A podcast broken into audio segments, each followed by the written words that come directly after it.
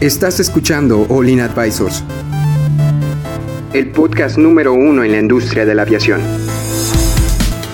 Entérate de los eventos y noticias más importantes del sector aeroespacial, en México y en el mundo.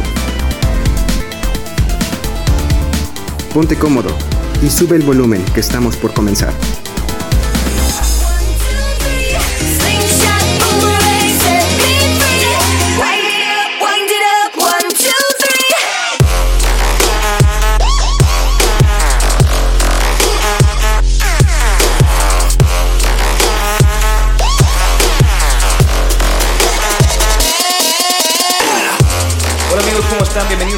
Más a su podcast de aviación. Mi nombre es Adrián Leal. El espacio es un límite inexistente y China lo sabe. Entonces, China ya está preparándose para el siguiente, eh, el, el avión espacial. Pero Estados Unidos tampoco está muy contento en esto y lo está siguiendo muy a fondo. Pero vamos a hablar un poco más de esto con el equipo. Cristian, ¿cómo estás? Hola, muy bien. Salvador, Hola, hola. Yaeli Hola. y Héctor. ¿Qué tal? Héctor, por favor, cuéntanos un poco más de qué es lo que está haciendo China y por qué Estados Unidos le está echando un ojo, por favor. Sí, claro. Eh, mira, yo encontré esta nota el sábado en la noche, un día antes de que grabáramos el podcast, y me pareció muy importante, pues este... Es un, Suceso. es un suceso, o sea, ya, no- ya lo habíamos visto antes, yo lo había visto con empresas como Blue Origin. Eh, realmente es un concepto eh, que puedes reutilizar el mismo avión, incluso eh, están planteando que este nuevo pues concepto de aeronave eh, te permita llegar a la estratosfera un poco más alto para poder dejar este paquetes, en este caso, por ejemplo, un... un eh, ¿Un almacén en el espacio o algo por el no, no, se cuenta, en vez de llevar, en vez de llevar Me lo satélites, imaginé, dice paquetes. Oh. por ejemplo, eh, SpaceX que ha estado haciendo, Ajá. mandar satélites para lo del internet, ¿no? Y tienen que mandar un cohete. Aquí lo que están planteando los chinos y que eh, es muy importante recalcar, esto se va a empezar a implementar yo creo que en los próximos dos, tres años y eso le preocupa a Estados Unidos porque abaratan eh, el poner cosas en órbita, el poner este un satélite, por ejemplo, o llevar a astronautas a la estratosfera y ya de ahí pues ver cómo los mandas a la estación este, internacional.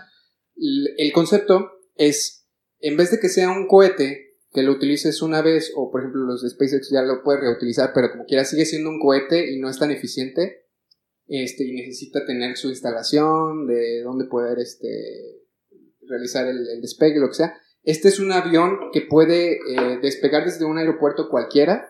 Es, consta en dos, en dos fases, en dos etapas. Es el avión normal y una cápsula en la cual va, pues, ya sean los astronautas o la carga o el satélite, y llega a, un- a un, a un punto a un, eh, de la estratosfera y, y se, se, Se- se se- separan. Y, este, bueno, ya el, y planea su destino. el- el avión regresa y este y la cápsula pues este sale disparada y a donde, a donde sea que tenga que llegar, ¿no? Sí, mira, fíjate que es muy, muy interesante que decías que los cohetes son un poco ineficientes porque es verdad. De hecho, eh, tener tan solo la campana de salida de un cohete, se tiene que calcular su eficiencia dependiendo de la altura que se planea volar, ya sea a nivel, nivel casi de- del mar, nivel este, a, la, a la altura de, de, un- de donde vuelan los aviones y al, también al nivel, al nivel espacial. O sea, son alturas diferentes que van a variar su eficiencia dependiendo de su diámetro, de su, de su, ¿cómo se llama? El choke point, donde el, el combustible se comprime lo suficiente como para salir, pero si lo comprimes demasiado, ya no, vas a, vas a restringir la salida, ya no va a ser tan eficiente. Pero con una aeronave es muy diferente porque las aeronaves creo que ahorita el, el avión en sí es como el, el aparato volador más eficiente con motor que, que hay en, en, en la Tierra.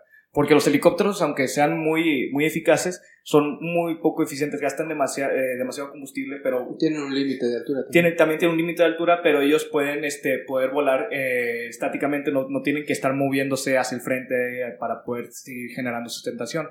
Entonces, este tipo de temas de cuando alguien usa un avión para llegar a, a una altura increíble, la estratosfera, bueno, no, no, no sé si la mesósfera... No, no, no alcancé a... Todavía no está tan detallado los datos porque te digo, es algo que salió esta semana y súper confidencial a Estados Unidos pues le llama la atención porque ellos, por ejemplo, no sé si vieron en la semana también están invirtiendo mucho billete en un este... ¿Cómo se llama esto? Es un barco... eh, USS Navy, ¿no? Como Bueno, una, una embarcación para qué o qué? una embarcación para militar para aviones, ¿cómo se le llama? ¿A un portaaviones? Portaaviones. Aviones. Como de 20 millones de dólares, una cosa así, que va a salir creo que hasta el 2024. Pero bueno, aquí se les están adelantando con esto, que eh, sería multiusos. Realmente la, la misión de esta, de esta aeronave eh, se puede utilizar para reconocimiento, como avión militar y para llevar astronautas y satélites del espacio. Entonces es carguero, es, es multiusos. Es que sí, es, es, es, que es, es impresionante porque en el espacio no hay aire que te restrinja el, el, el movimiento. O sea, con, con que llegues a, a cierto punto de la estratosfera ya no te va, el, el, el aire ya no es un tema importante para que te frene. Entonces, Eso eso, uno. lo hace más eficiente todavía. Y dos, que es reutilizable. Exacto. Eso Bueno, en, en los cohetes ahorita de Elon Musk, SpaceX, pues ya poco a poco vamos viendo que tienen su propio sistema de regreso y que también los pueden reusar, pero aún así no es tan eficiente, un cohete no es tan eficiente como Que Yo nada más tendría una duda, porque se supone que quiere viajar a la estratosfera, el, el avión, ¿verdad? Y supongo que tendría un turbojet o un... Sí. Pues debe ser un estrato. Y Un debe de ser ramjet. algo... sí, Un, un estrato ramjet, algo así, Sí, para que pueda romper. Sí, porque la, la densidad de la estratosfera, la densidad del aire es muy, muy, muy baja. De hecho, bueno, no sé si sea el tema del punto, Nula. pero hay motores en donde hasta cierto punto dejan de funcionar como un motor de, De reacción. de reacción y funciona como un motor de nada más. Bueno, sigue siendo reacción, pero de no ocupa Pero oxígeno, ocupa nada más hidrógeno. Se vuelven a motores impulsores. Ándale, sí. Sí, ya, ya, ya que, pues sí, llega un punto de la estratosfera donde ya no tienes, ya no tienes suficiente aire para poder hacer una combustión. Entonces, si necesitas. Pero realmente creen que sea, o sea, necesario. Imagínate paquetería, ¿cuánto te va a costar mandar un paquete? no, es que, es que debe, debe de ser diferente. Yo creo que, que el enfoque debe ser como muy diferente. Había una maqueta que promocionó Amazon, donde de algún modo, o sea, una maqueta grande, no sé si la vieron, que tenía como Zeppelins volando, como, ¿han visto Avengers? Que había como estos cuad, ah, este, los, los, los, Sí. los flying carriers. como los- un helicarrier, ¿no? Sí, entonces, helicarrier, entonces sí. estaba el helicarrier y desde ahí bajaban unos, o sea, el helicarrier estaba acá arriba, ¿no? Y luego abajo había como unos zeppelins con cierta cantidad de productos y luego abajo los drones que distribuían y del helicarrier para arriba mandaban este cohetes y a, un- a, un- a una estación internacional de paquetería y de ahí bajaban el helicarrier. Fíjate, a mí me gustaría tomar ese proyecto, yo sí lo tomo, se me hace muy interesante, bueno, yo porque me, me Está súper encanta, me encanta, pero qué tan necesario sea, no sé. Pero, pero ¿cómo la es para volar? un- digo, o sea, en Avengers se ve padrísimo un helicarrier, Ah, pero, sí, pero, pero pero es ya en la vida real dices así de, yo creo que un helicarrier no podría volar. por-". No, O sea, eh, no, o sea, se- le puedes encontrar mil y un cosas, pero se ve, no me vas a decir que no se ve hermoso. pero No, bueno. claro. Este, eh, pero, Aquí el asunto lo que eh, todavía está en concepto, o sea, realmente eh, lo que la nota dice es que ya lo, ya lo pusieron en un túnel de viento, ya tienen los resultados que quieren, eh, que esperaban, y este, pues es una alarma para Estados Unidos y ¿por, qué, por qué a Estados Unidos le importa tanto meterse a los asuntos de China? Digo, ya sé que... Iba a ser mi pregunta, o sea, ¿por qué nos estamos fijando tanto en el espacio? O sea, yo sigo con esa duda, o sea, ¿cuál es el issue con el espacio en Es este que es momento? muy, bueno, desde mi Es punto es de vista es, futuro. es muy eficiente y pues como dice Héctor es el futuro, digo, es la Tierra, es este, ya lo conocemos lo suficiente como para decir, Ah, ¿sabes qué? Podemos ese, ir... Si me sacas el tema del mar no vale. Este... Eh, pues mira que el fondo del mar no es conocido. Dile. El 97% del mar no lo- no, El no. 97%. Bueno, le- les traigo otra nota, este, también de tecnología, eh, es acerca de, ven, la semana pasada hablamos de los problemas que se han estado presentando con los drones y cómo vamos a poder, este, evitar que se metan áreas restringidas. Bueno, Estados Unidos está presentando, de hecho, esta también se liga con, hace mucho, no sé si te acuerdas, Cristian, que platicamos de un, eh, de un láser que estaba desarrollando, creo que Rolls Royce. Sí, uno. Ah, el, del- el vehículo portátil para... Un láser de penetración, ¿no? Sí, sí, sí, que te ocupa esto, que usa un motor de, de Rolls Royce para generar la electricidad Ajá. para poder hacer el láser. Un rayo de la muerte. Sí, exacto, exacto. es Laser. como, de Star Wars. Literalmente es como de Star Wars. Bueno, lo que están proponiendo eh, los, eh, los Estados Unidos, la, la militar, es, eh, es un buggy y atrás le montan este el la- láser y pues si viene un dron que no está autorizado volar en donde sea, le apuntan tres segundos y los circuitos va, se caen. Oh, soluciones nuevas para problemas nuevos. está pues muy Pero- impresionante, o sea, la verdad, y no nada más, o sea, porque cuando escuchamos dron, nos imaginamos DJI, nos imaginamos las cosas comerciales que tenemos a nuestro alcance, pero eh, esto también se puede aplicar para, para drones de combate. Creo que se pueden ¿no? llamar UAVs o... Sí, UAVs. Sí, ejemplo, pero, pero digo, ¿qué tanto, qué, y todo qué- eso. qué tanta infraestructura vas a necesitar para poder poner una, una estación de arriba drones, no? O sea, digo, sí, sí, sí Ah, está. solo pones dos, tres buggies ahí que se queden viendo al cielo. Y, Y que estén, y los estén cazando. así, piu, piu, piu, piu, o Y se ve sea, un pajarito.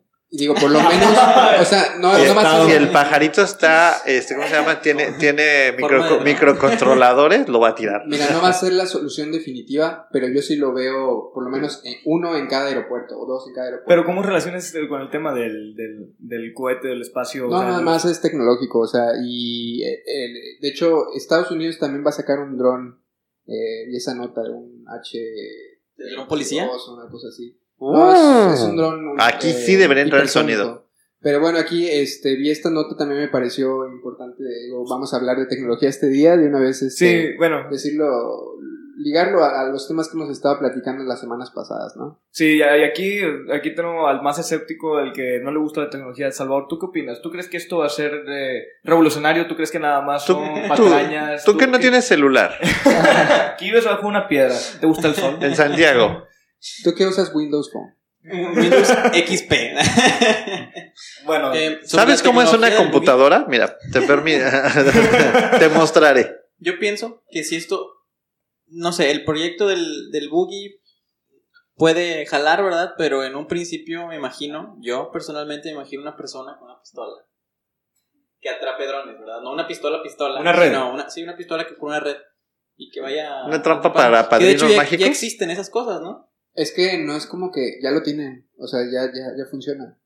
Todo pero, o sea. ¿cuánto cuesta? O sea, ¿tú crees que realmente cueste...? No importa, lo van a usar los militares. O sea, y de hecho, o sea, ahorita lo tienen en buggies, pero la idea es también utilizarlo en, en aviones. Entonces ya va a ser como que en vez de lanzar cohetes, le apuntas con el láser y le fundes todos los circuitos. Y, De hecho, dato curioso, si hay, si hay armas en el espacio serán de láser porque si tuvieras otro arma de, era de- propulsión de pólvora o de combustión, pues ya te... Imagínate China, te ya déjame mandar- terminar la idea y te, te quita la... Te, quita, te desorienta y te termina de, de quitar el rumbo y ya hace un, un caos. Y- Perdón, tenía hecho- que terminar la de idea porque si no la gente hecho, va a preguntar, oh, tú también. Va a necesitar algún cierto tipo de regulación porque al final de cuentas es un láser y se han, se han tenido bastantes casos, no, no me acuerdo cuál es la palabra exactamente, donde personas cerca del aeropuerto agarran láseres como los láseres de que, del Del- estadio, los verdes, Los verdes. los verdes y le apuntan a los aviones. ¿Por qué?